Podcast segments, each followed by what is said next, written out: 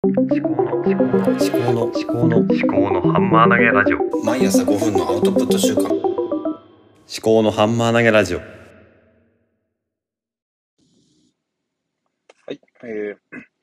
令和4年1月12日水曜日、えー、午後の6時20 28分ですね。はい。えー、ちょっと試しに 帰りの車の中でも、ちょっとい1分でも2分でもいいから喋ろうかなと思います。で、今、あの、帰りの、えー歩く中で、えっと、YouTube の上一枚ラジオ、えー浅田卓さんの上一枚ラジオですね、えーを聞いてきました。で、その、フルパワーっていう本を、その、上一枚、うん、読書法っていう本の中で、えー紹介していて、それを、じゃあ、あの、読書法を、えーにどうやって活かすかっていう話をされてました。で、この、意志力ですね。えー意志の力。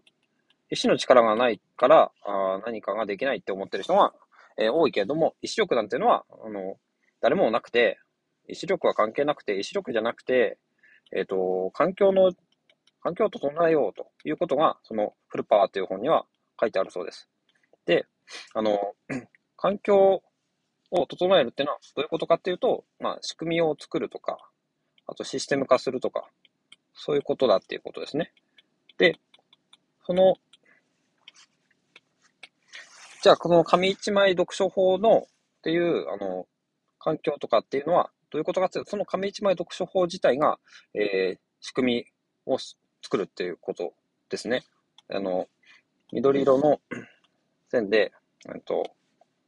こう、区切って、で、why, what, how で、えー、Q&A で、why, what, how で、3つの、えー問いを、問いというか、その理由、なぜと何をするのかっていうのと、あとは、えーどうやってやるのかっていうことを、その、考えながら、えー読書をすると。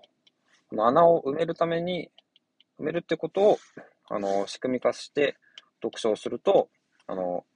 読書法が、読書がこう、習慣化しやすいってことで、あの、結局、まあ、なん、なんていうんですかね、その、インプットっていうのは、結局アウトプットを想定しないと、あの、インプットできないと思うんですよね。ただテレビ見てるっていうのは、あれはただのインプットでは、単なるインプットではなくて、ただ、あの、受動的に見るだけってことですね。だから、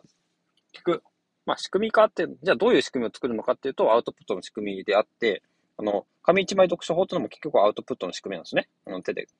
手、手なりなんないで、まあ、書いて埋めていくっていうことですよね。で、で、結局はですね、その、こうやって埋めていって、じゃあ、その、で、最後にどんな話をされてたかというと、埋めたものを他の人とも共有するっていうことですね。他の人と、まあ、紙一枚ラジ読書法で作った自分のマトリックスみたいな、その表みたいなのを他の人と共有、読書会とかで共有して、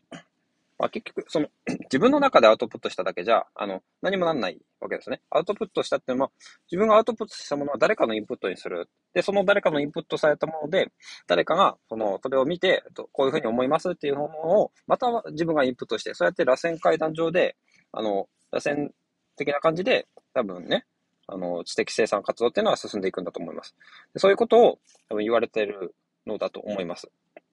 私の場合は、あの、仕事で、あの、出会う同僚とかに、あの、最近読んだ本、こんな本面白かったよとかって喋ったりとか、とこういう音声配信で、まあ、インプットしたものについてアウトプットして、で、ね、あの、いつ誰のあの耳に届くかわかんないですけれども、まあ、